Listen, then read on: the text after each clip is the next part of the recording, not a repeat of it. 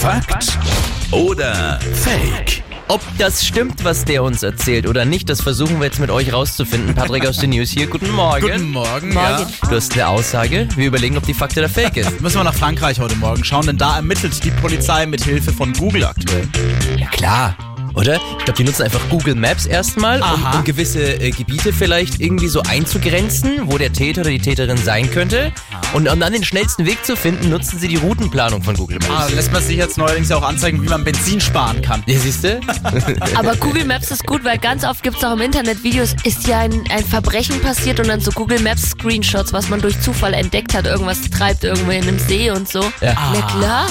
Fakt. Ja, in Frankreich ermittelt die Polizei jetzt mit Hilfe von Google. Fakt. Ja, das ist sehr, sehr erfolgreich. Google Maps ist da tatsächlich das Stichwort. 10 Millionen Euro haben die Behörden dank Google Maps jetzt schon einkassiert und zwar jetzt passt auf, wegen illegaler Pools. Ach nein! Ja, das wird so gerade getestet und dann schauen wir halt per Google Maps, wo ist da vielleicht ein Pool gerade angelegt, der nicht angemeldet ist.